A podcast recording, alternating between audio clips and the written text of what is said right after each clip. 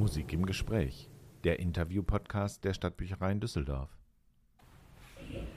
Thank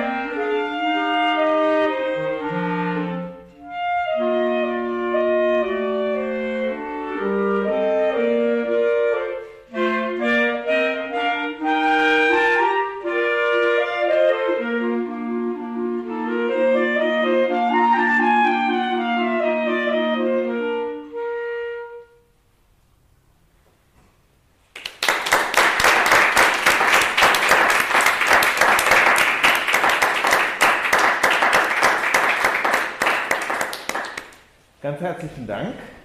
Das war von, jetzt laufen Sie schon weg, von Ihnen aus gesehen von links nach rechts, Nuria Schwarz-Weger, Lorenz Behring und Mareike Jäger. Und sie haben gespielt das erste, äh, aus dem ersten Divertimento KV Anhang 229, das Allegro und Menuetto von Wolfgang Amadeus Mozart. Ganz herzlichen Dank nochmal.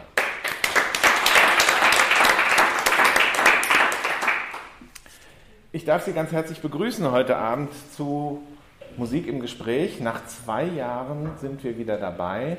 Ähm, für diejenigen, die es vielleicht nicht wissen, fasse ich noch mal kurz zusammen. Äh, das ist eine Gesprächs-, eine Interviewreihe, die ich zusammen mit Professor Hartwig Frankenberg jahrelang durchgeführt habe. Das letzte Mal vor äh, Corona war es der Termin im Januar 2020, damals mit Thorsten Pech. Dann kam Corona, das hat uns natürlich wie alle anderen auch ein bisschen aus dem Programm gerissen. Äh, Herr Frankenberg hat damals dann noch äh, drei Interviews geführt und veröffentlicht, die wir aber nicht mehr als Live-Interviews in der äh, Bibliothek führen konnten. Ähm, die sind, wenn Sie das interessiert, auf der Webseite, die nach wie vor existiert und auch dauerhaft erhalten bleiben soll, www.konzerte-in-duesseldorf.de weiterhin verfügbar. Leider ist Hartwig Frankenberg dann im August 2020 schwer erkrankt, so dass ich im September mit Anna Seropian sowie heute Abend mit Frau Dr. Bischler, die ich gleich nochmal vorstelle, natürlich äh, ein Interview selber für, geführt habe, das dann aber leider aus technischen Gründen nicht mehr veröffentlicht worden ist. Und dann ist Hartwig Frankenberg leider am 21. November 2020 verstorben. Ich, ich habe dann beschlossen, dass äh, wir diese Reihe doch in Eigenregie zumindest weitermachen wollen ähm, und äh, auch in dem Rhythmus bleiben wollen, der zwar damals durch den Konzertkalender vorgegeben war, aber eigentlich äh, nach meiner Ansicht ganz schön ist. Also wir werden jetzt ab jetzt wieder am letzten Dienstag im ungeraden Monat ein Interview haben. Und ich werde damit entsprechend äh, Kooperationspartnerinnen und Partnern zusammenarbeiten. Lassen Sie sich davon überraschen. Die nächsten Termine weise ich später nochmal drauf hin. Ansonsten begrüße ich jetzt ganz herzlich Dr. Doris Bischler, Leiterin der Clara Schumann Musikschule. Ich freue mich sehr, dass Sie heute Abend da sind, Frau Bischler. Ja, guten Abend, ich freue mich auch. Das ist schön. Und äh, einsteigen möchte ich, anders als wir das früher gemacht haben, nicht mit einer langen Vorstellung, weil Sie sollen sich ja in dem Gespräch vorstellen. Und ich glaube, das wird wunderbar gehen. Und äh, Herr Frankenberg hatte die Angewohnheit, und die fand ich sehr schön, als erste Frage immer die Frage zu stellen, was ist denn Ihre erste Erinnerung, die mit Musik zu tun hat? Also wenn ich zurückdenke an meine Kindheit, frühe Kindheit, dann ist die erste Erinnerung sicherlich Singen. Also früher wurde in den Familien sehr, sehr viel gesungen. Eigentlich jeden Tag wird gesungen.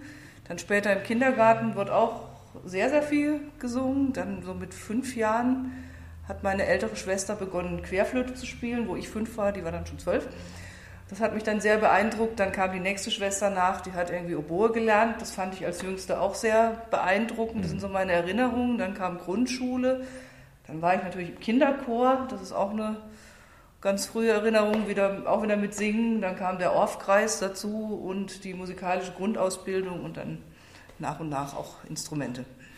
Ihre Schwestern sagten, Sie haben beide Instrumente gespielt. Mhm ein musikalischer Haushalt im weitesten Sinne, auch Ihre Eltern musikalisch?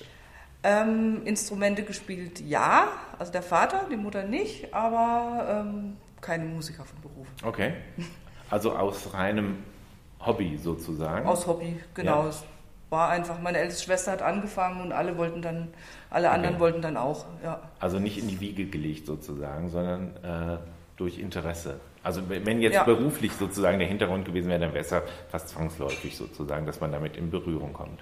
Ja, es war so normal, dass man neben in die Kinderbibliothek der Stadtbibliothek auch an die Musikschule geht und das habe ich so mit acht begonnen und dann hatte ich das immer so fortgesetzt. Ja.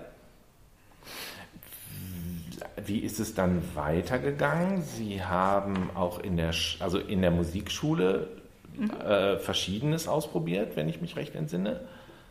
Also mit musikalischer Grundausbildung sind Sie angefangen, haben Sie gesagt, und dann instrumental? Dann habe ich nicht an der Musikschule so ein bisschen ah, Blockflöte ah, okay. gespielt.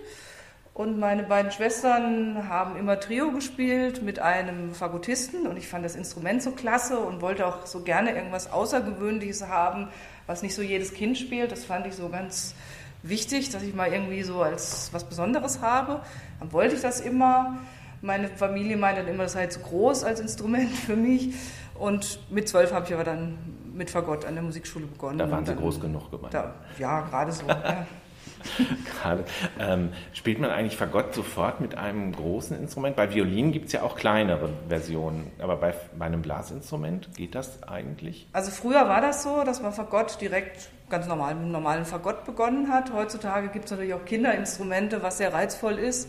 Das, dadurch kann man halt wesentlich früher beginnen, also sogenannte Fagottino oder Fagottini. Und da kann man dann halt schon mit acht, neun mit einem kleineren Instrument anfangen. Aber zu meiner Zeit gab es das Gleich beim Fagott noch nicht. Richtig groß. Genau. Und dann sind Sie die ganze Zeit beim Fagott geblieben, wenn ich mich recht entsinne. Sie haben ja, also es kam noch Klavier dazu und ähm, haben noch ein bisschen Theorie gemacht, wo sich dann irgendwie äh, abgezeichnet hat, dass ich gerne Musik studieren möchte. Dann muss man sich natürlich ein bisschen breiter aufstellen, braucht auch noch ein Nebenfach. Also nur mit Fagott kann man nicht Musik studieren, ja. man muss irgendwie Hauptfach haben, Nebenfach, man muss ein bisschen Gehörbildung können, ein bisschen Theorie. Und das habe ich dann alles so an der Musikschule Freiburg besucht und dann erfolgreich irgendwann die Aufnahmeprüfung bestanden. Okay, dann sind wir schon bei der Musikhochschule. Genau. Genau, das ist da äh, entsprechend. Ähm, und dann kam eigentlich, äh, ihr, also Sie sind dann vom Abschluss her, haben Sie Musikpädagogik auch studiert dabei? Mhm. Nicht nur das Instrument? Also damals waren ja die Studiengänge noch ein bisschen anders als heute. Heute gibt es ja irgendwie Bachelor und Master. Und damals konnte man äh, parallel Diplom Orchestermusik und Diplom Musiklehrer, so hießen die Studiengänge, mhm. sich dafür parallel einschreiben. Und da mein Herz für beides schlug, habe ich mich mit 19 sofort für beides eingeschrieben. Das heißt also, Sie haben sich für beides gleichwertig interessiert, kann man das so sagen? Ja, auf jeden Fall. Und haben auch beides gleichwertig sozusagen studiert und jeweils einen Abschluss gemacht? Ja. Ja. Ähm, und kam, hatten, kam für Sie in Frage, äh, Orchestermusikerin zu werden? Es Hätten, war, war immer so, das war am Anfang des Studiums nicht so ganz klar. Also meine Leidenschaft war fürs Spielen, fürs Musizieren, für Fagott. Ich fand Orchesterspiel sehr interessant, habe sehr gerne im Orchester gespielt, auch in verschiedenen Berufsorchestern war ich aktiv. Gleichzeitig habe ich aber schon sehr früh so einen kleinen Vertrag an der Musikschule Freiburg als Lehrkraft bekommen. Das hat mir aber auch wiederum viel Spaß gemacht und ich hatte selber auch sehr gute Lehrer, muss ich sagen, die mich sehr geprägt haben. Und dadurch fand ich irgendwie das Pädagogische auch immer sehr interessant mhm. und hatte viel Freude dran. Außerdem habe ich irgendwann gemerkt, dass es mir auch bei so einem eher seltenen Instrument wie Fagott immer gelungen ist, Fagottklassen aufzubauen, also Schüler zu kriegen. Das hat mich dann irgendwie auch noch drin bestärkt. Und dann ist es irgendwann ist es mehr zum Pädagogischen ausgeschlagen, wobei ich aber auch nach wie vor natürlich Orchesterspiel auch toll finde. Das ist auch ein toller Beruf und ja. Ja, aber irgendwann war ja das Pädagogische hat dann doch gewonnen im, am Ende, würde ich. Ja. Das kann man so sagen. Auf jeden Fall, ja. Und Sie waren die entsprechende, Sie haben die entsprechende Ausstrahlung gehabt, wenn Sie sagen, dass Sie äh, Fagottklassen sozusagen gegründet haben oder beziehungsweise dann da entsprechend Schüler rangezogen haben. Ja, das, und das hat äh, viel Freude bereitet. Ja. Das äh, kann ich mir gut vorstellen. Ähm, Sie haben ja dann ähm, nicht nur, äh, also am Ende des Studiums haben Sie dann beides gemacht, wenn ich mich recht entsinne. Sie haben genau. also sowohl pädagogisch gearbeitet als auch im Orchester. Äh, mhm. Und wie kam denn dann der Schritt ins Management zu gehen, beziehungsweise in, die, in den, den endgültigen Schritt in die Pädagogik zu machen? Ich habe an verschiedenen Musikschulen unterrichtet, war da Lehrkraft, wusste nicht so richtig, was die Musikschulleitung macht, konnte mir das nicht so richtig vorstellen. Auch so, was so der Berufsinhalt ist, das wurde mir dann irgendwann erst später klar. und hatte einfach auch das Interesse dran, selber mal was zu bewegen, selber was zu leiten, selber verantwortlich zu sein. Und es ist ja ein sehr schöner Bereich, in dem man da tätig sein kann. Es geht ja nicht nur, es ist ja nicht nur Unterricht, es sind auch Konzerte, die man organisieren kann, Veranstaltungen, Kinderkonzerte. Es ist ja ein sehr, sehr vielfältiger Bereich. Und so der, der Übergang zum Management, der kam so schleichend, würde ich mal sagen. Ich habe ja am Anfang auch eine kleine Musikschule geleitet in einem kleineren Ort mit und ja, und dann hat man einen relativ großen Anteil an Schülerinnen und Schülern noch gehabt, auch noch selber viel musiziert und nicht so viel Leitungsaufgaben und Organisationsaufgaben. Und dann wurden halt mit der Zeit die Musikschulen größer, wie jetzt auch die städtische Clara Schumann Musikschule. Und dann hat halt der Managementanteil oder Organisationsanteil natürlich in dem Maße auch zugenommen. Das heißt also, im Gegensatz, Bad Soden war, glaube ich, die äh, mhm. Musikschule, bei der Sie angefangen sind. Ähm, ja. Da haben Sie noch selber unterrichtet. Ja, klar. Und, und heute, wie ist das heute, heutzutage? Da haben, haben Sie gar nichts mehr mit Unterricht selber zu tun? Also im Moment unterrichte ich nicht, nee. Also im Moment mhm. bin ich hauptsächlich mit ähm, ja, Veranstaltungen, mit Leitungskonferenzen. Heute Morgen hatten wir eine mit Organisationen, mit Personal, Haushalt etc. und all diesen Aufgaben, die so gemacht werden müssen an einem großen Institut. Wir haben ja 160 Lehrkräfte an der Clara Schumann Musikschule. Also da fällt schon einiges an Arbeit an. Genau, da bleibt genau. nicht so viel Zeit übrig, dass das man einfach, noch, ja. Genau, kann ich verstehen. Ja. Ähm, bevor wir, eigentlich haben wir dann Ihren Lebenslauf sozusagen schon einmal im Schweinsgalopp durchgegangen. Ich hätte noch eine Frage, ähm, was das angeht. Ähm, Sie haben sich dann ja entschieden, nebenberuflich zu promovieren. Mhm. Ähm, Gab es da einen bestimmten Auslöser für oder war es einfach, dass Sie nochmal gesagt haben, ich brauche nochmal was anderes oder was würden Sie sagen, war da der Anlass für? Hm, ich hatte mir irgendwann vorgenommen, mein Klavierspiel wieder ein bisschen aufzupolieren, habe bei einer befreundeten Kollegin Klavierunterricht genommen, habe schön Klavier äh, vor mich hingeübt und dann fiel mir so ein Band in die Hände mit ähm, Stücken von Komponistinnen. Und da war ein Stück drin, das klang eigentlich ähnlich wie Chopin von Maria Agata Szymanowska, einer mhm. polnischen Komponistin 1789 geboren und ich dachte, hä, das Stück ist ganz gut, Nocturne B-Dur. Ich kenne nur leider die Frau überhaupt nicht. Ich habe keine Ahnung, wer das ist. Sagt mir gar nichts, noch nie gehört.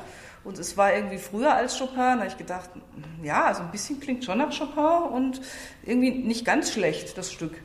Und dann habe ich so begonnen, ein bisschen zu recherchieren über diese Komponistin wobei sie als Komponistin gar nicht so viel in Erscheinung getreten ist. Es war halt hauptsächlich eine sehr interessante Berufsmusikerin. Sie ist durch ganz Europa gereist, hat eine Karriere als Konzertpianistin gemacht.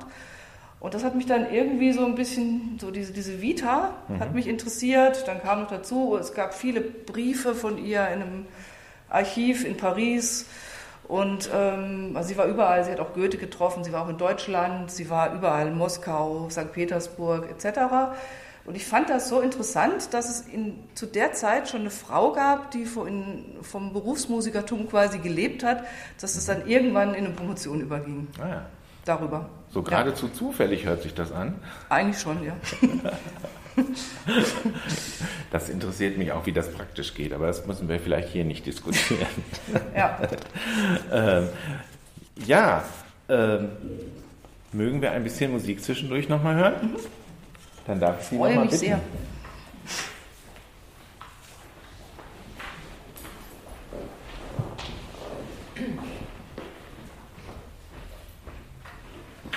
Ähm, ich sage an, es gibt jetzt das dritte, aus dem dritten Divertimento von Wolfgang Amadeus Mozart, nochmal KV Anhang 229, jetzt das Allegro. Musik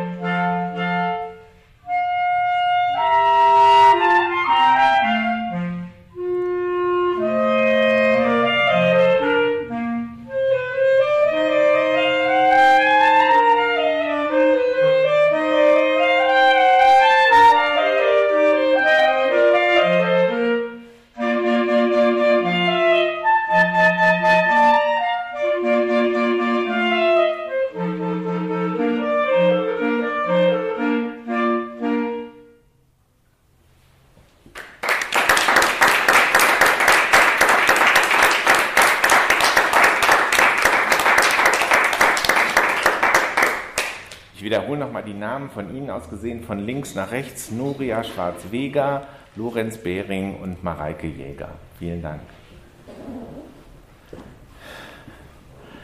Ja, dann sind Sie nach Düsseldorf gekommen. Ähm, war es einfach eine gute Stelle oder fanden Sie auch Düsseldorf interessant? Ich fand auch Düsseldorf interessant und die Stelle und die ganze Kombination. Ich meine, das ist eine sehr große, schöne Musikschule und es macht viel Spaß, so ein Institut leiten zu dürfen. Das ist das Allerwichtigste. Gell? Ja. Mögen Sie uns erzählen, wie ein Tag bei Ihnen äh, anfängt und vielleicht auch weitergeht? Er ist sehr unterschiedlich bei mir. Also heute fing der Tag mehr oder weniger an um neun. Gut, wir waren ein bisschen früher im Büro, aber hatten wir dann Leitungskonferenz. Das ist immer dienstags, ist immer unser Konferenztag. Da sitzen wir dann mit den Fachgruppenleitungen jede Woche. Die Bezirksleitungen kommen einmal im Monat dazu. Dann besprechen wir alle Angelegenheiten, Angelegenheiten der Musikschule, Personalangelegenheiten, Konzerte, Veranstaltungen, die Digitalisierungsoffensive des Landes, die wir gerade abwickeln. Wir statten gerade alle Lehrer mit einem iPad aus. Also das ist so, ein, so quasi so ein Arbeitstreffen, was wir morgens ja. haben. Dann geht es weiter. Meistens habe ich weitere Termine. Die Musikschule hat ja sehr, sehr viele Kooperationspartnerinnen und Partner an 97 Standorten. Sind wir aktiv in Düsseldorf. Also es gibt viele Kindergärten, in denen die Musikschule aktiv ist, auch Musikkindergärten, viele Schulen. Dann ja, weitere Kulturinstitutionen, wir haben bald ein Konzert in der Tonhalle und so weiter, da muss auch einiges geklärt werden. Ja, und dann macht man natürlich seine Post, seine E-Mails, nimmt Anrufe entgegen. Morgen zum Beispiel am Mittwoch, da fängt der Tag an mit einer Instituts- und Amtsleitertagung, zu der der OB Herr Dr. Keller eingeladen hat. Dann fängt der Tag mal so, so an. Andere Tage fangen an mit Bewerbungsverfahren, die wir haben. Natürlich. Wir haben im Moment sehr viel Berentungen im Kollegium, dann folgt ein Bewerbungsverfahren dem anderen. Also ist sehr abwechslungsreich. Sie haben gesagt, 160 äh, Lehrer haben Sie im Moment ja. an der Schule insgesamt. Also nicht alle Vollzeit, aber mhm. 160 Lehrkräfte, ja. Und davon, wie ich das auch kenne, eben entsprechend in der Altersstruktur so, dass mehr gehen im Moment als kommen, beziehungsweise Sie können auch ersetzen. Ist es, äh, also ist der Arbeitsmarkt dementsprechend? Das ist eigentlich meine Frage. Können Sie genug Leute finden? Teils, teils. Es kommt ein bisschen aufs Fach an. Wenn ich eine Klavierlehrerstelle ausschreibe, dann habe ich meistens eine sehr, sehr gute Auswahl. Ähm, bislang war das große Mangelfach, was aber sehr, sehr viel nachgefragt ist, bei uns immer elementare Musikpädagogik. Ich erkläre mal kurz, was das ist. Das ist musikalische Früherziehung. Also in Kindergärten, musikalische Grundausbildung, also wenn Kinder in Gruppen mit Orff-Instrumenten mhm. musizieren, Rhythmik, tanzen etc. Dafür sind kaum qualifizierte Leute zu finden oder wir freuen uns immer über jedem mit einem EMP-Studium oder jeden, die oder den wir da einstellen können. Ähm, darf ich kurz fragen, EMP? Elementare Musikpädagogik. So, das, ist das, ist leider, Entschuldigung, das ist leider so der. Ähm, Wir waren eigentlich dabei, war, der Weg war nicht so schwer, da war ich nur etwas verquer. Das ist leider die Musikschulsprache. Wir sagen immer EMP, also das ist im Wesentlichen musikalische Früherziehung, hm. Liedergarten, ähm, ja, in Ganz Gruppen, am Anfang. Gruppenunterricht für, für jüngere Kinder. Mhm. Ja. Ähm, genau, das, das sind die Leute, die fehlen, sagten Sie? Ja, und vermehrt kommt es jetzt nach und nach auch in anderen Fächern. Wir haben ab und zu auch in anderen Fächern Probleme zu besetzen. Letzten Sommer mussten wir Klarinette zum Beispiel zweimal aufschreiben, was wir hier gerade hören. Also es kommt so vereinzelt auch dazu, dass wir nicht mehr genügend Nachwuchs aus den pädagogischen Studiengängen der Hochschulen haben. Ja, ja okay. Ähm mir entfallen, was ich eigentlich fragen wollte gerade, aber das kommt bestimmt gleich nochmal. Ähm, wir haben ja hier junge Instrumentalisten, Schüler an der Musikschule. Hossa. kommt vor. Ähm, ähm, die Förderung von äh, jungen Talenten ist ja sicherlich auch eine der wichtigsten oder ehrenvollsten, schönsten, besten Aufgaben an einer Musikschule. Also erstmal sind wir primär natürlich für Breitenförderung zuständig, sodass wir möglichst viele Kinder und Jugendliche erreichen, die auch ein Instrument lernen und das auch als Hobby betreiben. Ja. Also es muss nicht jeder, der an die Clara Schumann Musikschule geht, hinterher Musik studieren. Das ist schon mal nicht die Grundbedingung. Also Breitenförderung ist sicherlich als öffentliche Musikschule unsere zentrale Aufgabe, dass wir möglichst viele Kinder und Jugendliche erreichen. Dann gibt es einen ganz kleinen Bereich der Spitzenförderung. Da konnten wir mit der Bürgerstiftung eine sehr, sehr gute Zusammenarbeit hinbekommen. Und zwar, dass wir haben ein Programm für bis zwölfjährige Kinder, Claras Talente. Und es sind erstaunlich viele Kinder, die gerne zweimal pro Woche in den Unterricht gehen an der Clara Schumann Musikschule. Ich bin ganz erstaunt. Also wir haben um die 30 Kinder bis zwölf Jahre. Die gehen dann mittwochs in Geige und freitags halt nochmal in, in Geigenunterricht oder Klavier oder Gitarre. Und mittwochs finanzieren es die Eltern und freitags finanziert es die Bürgerstiftung. Ah. Also ich freue mich sehr, über dass wir diese tolle Kooperation mit der Bürgerstiftung haben, die da Talentförderung bei uns im Hause mit betreiben. Und für die älteren Kinder und Jugendlichen haben wir dann, wie jede Musikschule, die im Verband deutscher Musikschulen ist, haben wir dann die sogenannte SVA, das ist auch so eine Abkürzung, das heißt Studienvorbereitende Ausbildung. Und das ist dann ein bisschen umfangreicher. Da findet auch zweimal in der Woche dann Unterricht statt, also Hauptfach. Und wenn die dann wirklich auf ein Musikstudium gehen wollen, dann kommt halt ein Nebenfach dazu. Da kommt Musiktheorie, Gehörbildung dazu.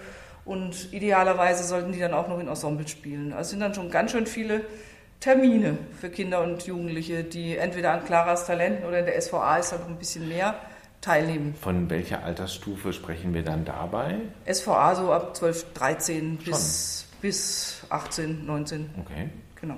Und, ähm, und der Weg wäre dann tatsächlich auch nach, also das ist dann gezielt wirklich Vorbereitung auf ein Musikhochschulstudium oder äh, gehe ich da schon zu weit? Ja, wobei man das natürlich mit 12, 13 noch nicht sagen kann, Nein. endgültig. Also da legt man sich jetzt nicht, noch nicht unbedingt auf den Beruf fest. Aber wenn wir talentierte Kinder und Jugendliche haben, dann fördern wir die. Manche studieren dann hinterher auch Medizin oder Jura Klar. oder irgendwas anderes. Dann ist es auch in Ordnung. Aber sie hätten dann potenziell die Möglichkeit, ein Musikstudium an der Musikhochschule zu beginnen. Da muss man eine Aufnahmeprüfung machen und auf die wird quasi vorbereitet, sodass man direkt nach dem Abitur dann in die Aufnahmeprüfung kann an der Hochschule und nicht noch ein Jahr lang Vorbereitung braucht, um sich auf eine Aufnahmeprüfung an einer Musikhochschule vorzubereiten. Ja, ich frage das deswegen, weil das ist natürlich ein gehöriges Pensum. Also ich schlacker da mit den Ohren, ehrlich gesagt. Und äh, ähm, das ist natürlich dann schon, dann muss natürlich auch der entsprechende Wunsch eigentlich dabei sein, würde ich fast sagen. Ne? Sonst, sonst schafft man das wahrscheinlich gar nicht so die entsprechende, den entsprechenden Elan aufzubringen. Also es ist ein sehr kleiner Bereich bei uns in der Musikschule. Ja. Ich sagte ja schon, genau. hauptsächlich haben wir Breitenförderung, wir haben Ensembles, Blasorchester, Streichorchester, Einzelunterricht, Breitenförderung. Aber es gibt Kinder und Jugendliche, die das sehr gerne machen mhm. und auch sehr freudig machen und sehr bereitwillig machen. Und ähm, ich finde, dass man die auch fördern muss. Absolut. Ja. Aber genau, Sie sagen ja, das Breite, das Breite ist eigentlich das Entscheidende bei Ihnen. Habe ich das richtig verstanden? Ja, ne? Wie an jeder kommunalen genau. Musikschule, ja. Und ähm, Sie tragen das ja sicherlich auch nach außen. Sie haben von Veranstaltungen gesprochen. Ähm, waren Sie sehr, jetzt muss ich doch nochmal darauf zurückkommen, Sie waren sicherlich auch sehr betroffen von Corona in der Musikschule, oder? Ja, es gab Phasen, da konnten wir halt bestimmte Gruppenunterrichte nicht machen. Die Ensembles konnten teilweise nicht proben. Die musikalische Früherziehung war eingeschränkt. Teilweise lief der Unterricht digital, was jetzt aber im Nachhinein auch eine Errungenschaft ist. Also nicht, dass wir komplett zu Digitalunterricht hingehen möchten, aber mal ein Unterricht digital kann man mal machen. Jetzt im Nachhinein haben wir auch durch Corona Kenntnisse gewonnen, muss man mal sagen. Mhm. Veranstaltungen ging ja zeitweise gar nicht, ja. wie überall, bei Ihnen vermutlich bei auch. auch nicht, ja. ja. Ich habe es gerade berichtet. Und umso erfreuter sind wir jetzt, dass wir jetzt wieder Konzerte machen dürfen. Also wir hatten im Mai ein großes Konzert hier in der Johanneskirche, war gut besucht mit unseren Ensembles. Dann gab es einen Tag der offenen Tür, wo alle Kinder Instrumente sich anschauen und ausprobieren durften. Dann werden wir jetzt ein größeres Konzert in der Tonhalle haben. Am 19. Juni um 11 Uhr spielen unsere größeren Ensembles, das Blasorchester, die Big Band und die Clara Schumann Players in der Tonhalle. Der Eintritt ist frei, alle sind herzlich eingeladen. Was für ein Wochentag? Sonntag. Sonntag. 19. Ja. Juni um 11 Uhr. Dann werden wir noch einen kleinen Wettbewerb veranstalten vor den Sommerferien, den Gerd Högener Preis. Da gibt es so um die 50 Anmeldungen und auch ein Abschlusskonzert vom Gerd Högener Preis, das ist in Kooperation mit Kultur am Rhein e.V. und mit unserem Förderverein. Das findet am 11. 12. Juni statt. Macht uns sicherlich auch viel Freude. Da wird es auch ein Abschlusskonzert geben um 18 Uhr im Udo van Meteren Saal. Ja, und wir freuen uns sehr, dass wir wieder Konzerte machen dürfen. Ja, das ist doch super. Ähm, muss ich gerade überlegen, Metrensaal ist bei Ihnen im Haus, ne? genau. ne? habe ich richtig in Erinnerung. Äh, manchmal komme ich ein bisschen durcheinander mit den Museen, die auch immer nach Personen genannten äh, Räumen äh, sich äh, einrichten. Wollen wir ein weiteres Stück Musik hören? Gerne. Es kommt jetzt das zweite Stück aus dem dritten Divertimento, nämlich das Menuetto.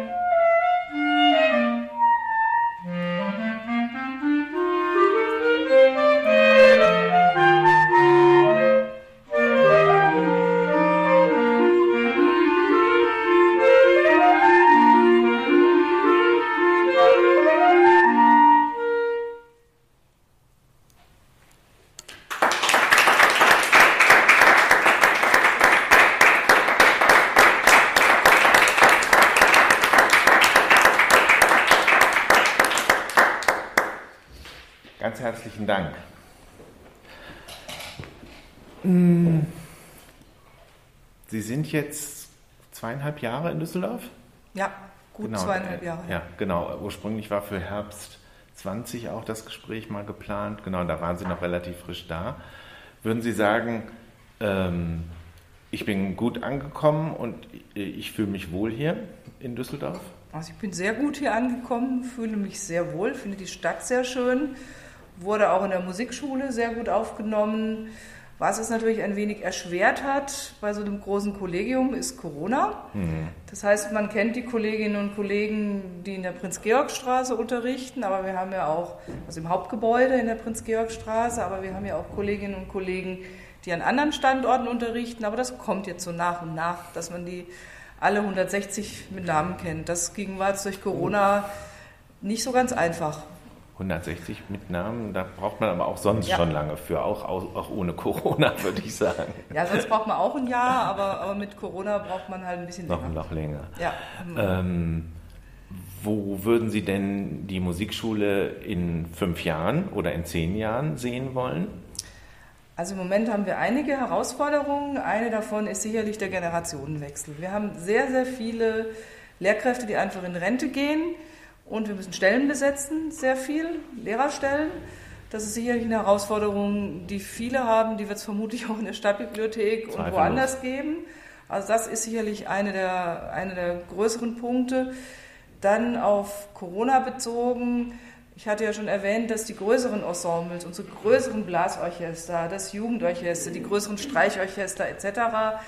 während der Corona-Zeit nicht mit 40, 50, 60 Leuten proben konnten da muss es wieder ein bisschen Aufbauarbeit geleistet werden, dass die großen und repräsentativen Ensembles der Clara Schumann Musikschule jetzt nach Corona wieder so werden wie vor Corona. Das ist eine wichtige Aufgabe. Und eine weitere spannende Herausforderung finde ich auch an Musikschulen die Digitalisierung. Also wir sind jetzt gerade dabei, alle mit iPads auszustatten. Natürlich steht die Clara Schumann Musikschule nach wie vor für Präsenzunterricht und für die reale Begegnung ähm, im Unterricht. Aber es wird, da werden wir auch nicht um, umhin kommen, in Zukunft auch im Musikschulunterricht Ergänzungen geben dazu. Kleine Videotutorials, so kleine, die man den Schülern zukommen lässt. Oder ja, so, so verschiedene Apps, die man im Musikschulunterricht benutzen kann, die sich jetzt nicht mehr nur aufs Metronom und aufs Stimmgerät beschränken, was wir früher vor 15 Jahren schon hatten. Da gibt es jede Menge musikpädagogische Apps, die sind auch sehr, sehr gut. Und ich glaube, dass ich aus dem heraus jetzt nicht als Hauptbestandteil des Musikunterrichts, sondern als sinnvolle Ergänzung noch einiges bei uns auch entwickeln wird die nächsten Jahre. Wo Sie das gerade sagen, ähm, das ging mir heute Nachmittag nochmal durch den Kopf. Wir sind ohne uncharmant sein zu wollen, altersmäßig gar nicht so weit auseinander. Ähm, und ich habe wirklich gedacht, was ich in meinem Berufsleben an starken Veränderungen in Bibliotheken erlebt habe, vom, von meiner Studienzeit bis heute, ist das eigentlich in den Musikschulen auch so dramatisch, der Wechsel? Also diese Veränderungen? Ich meine, Sie haben es gerade mit der Digitalisierung erwähnt, aber Unterricht ist Unterricht, denkt man eigentlich. Ja, es hat sich aber insofern schon geändert. Als ich noch jung war, ähm, hatte ich oft um 13 Uhr die Schule aus und bin danach in die Musikschule geradelt. Heutzutage sind die Schülerinnen und Schüler viel, lange, viel länger in, den, in der Schule, in der mhm. allgemeinbildenden Schule, sodass inzwischen die Musikschule viel, viel mehr in die allgemeinbildenden Schulen rein muss. Sie muss viel, viel mehr in, die, in den Kindergärten auch vor Ort unterrichten. Es ist nicht mehr so wie früher, dass die Kinder und Jugendlichen ja alle nachmittags dann in die Musikschule gehen, sondern die Musikschule kommt eben auch in die Schulen und die Kitas. Und da war auch schon die letzten Jahre ein ganz, ganz erheblicher Wandel im Musikschulbereich. Ja.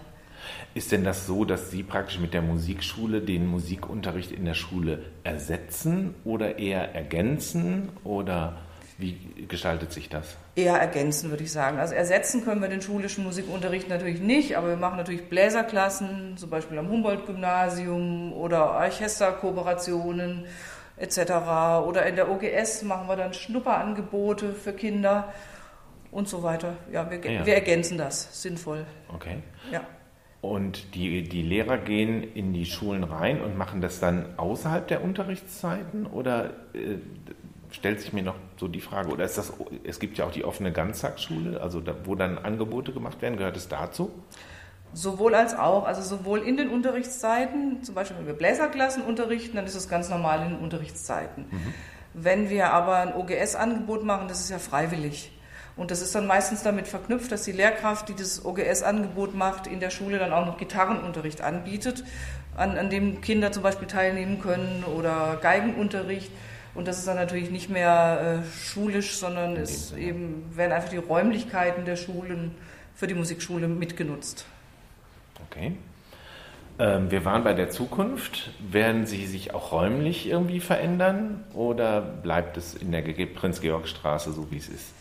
Ja, wir würden uns sehr wünschen, auch der Förderverein der Clara Schumann Musikschule würde ich sich sehr wünschen, wenn wir auf Dauer einen Anbau in der Prinz-Georg-Straße bekämen, da wir zusätzliche Unterrichtsräume benötigen. Das wäre auch so ein Zukunftsprojekt. Also wäre sehr schön, wenn wir mit Unterstützung des Fördervereins irgendwann den Seitenflügel, der im Krieg zerbombt wurde an unserem Hauptgebäude, wenn der irgendwann in irgendeiner Form wieder angebaut werden könnte und darin schöne Unterrichtsräume wären für unsere Lehrkräfte.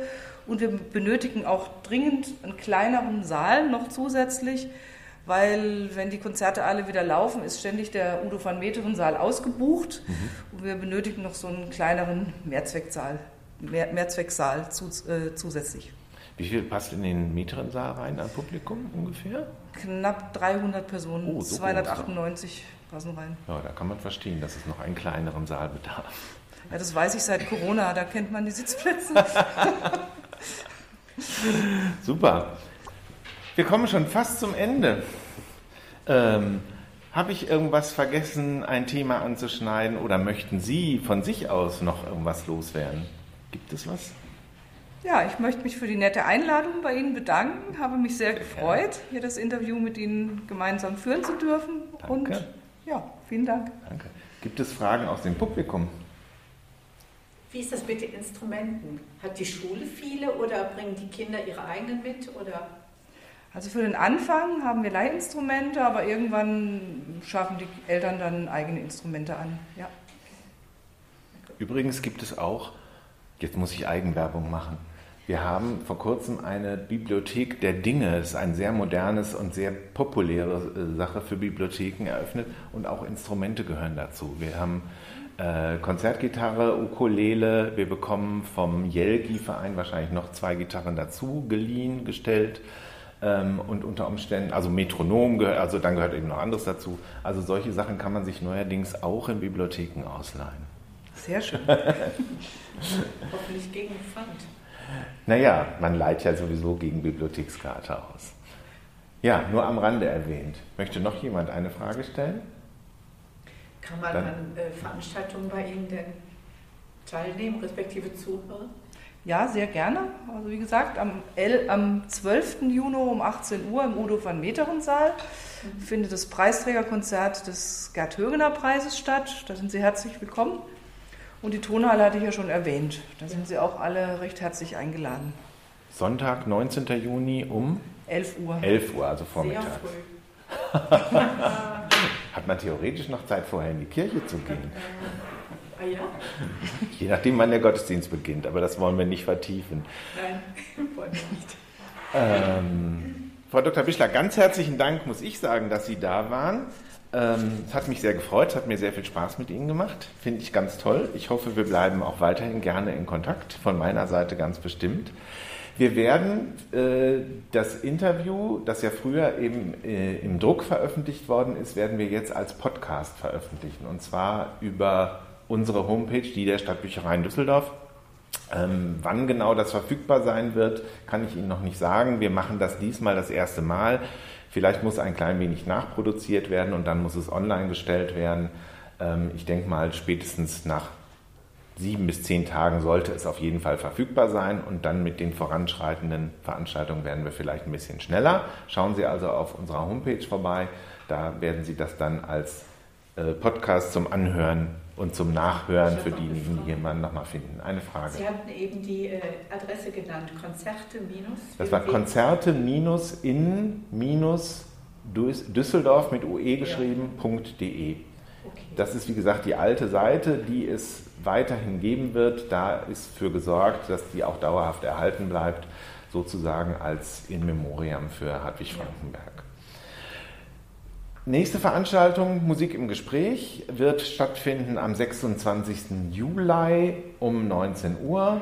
Ob jetzt dann in der Herzkammer, das unser eigentlicher Veranstaltungsraum sein wird, kann ich Ihnen noch nicht ganz versprechen. Es könnte sein, dass es klappt.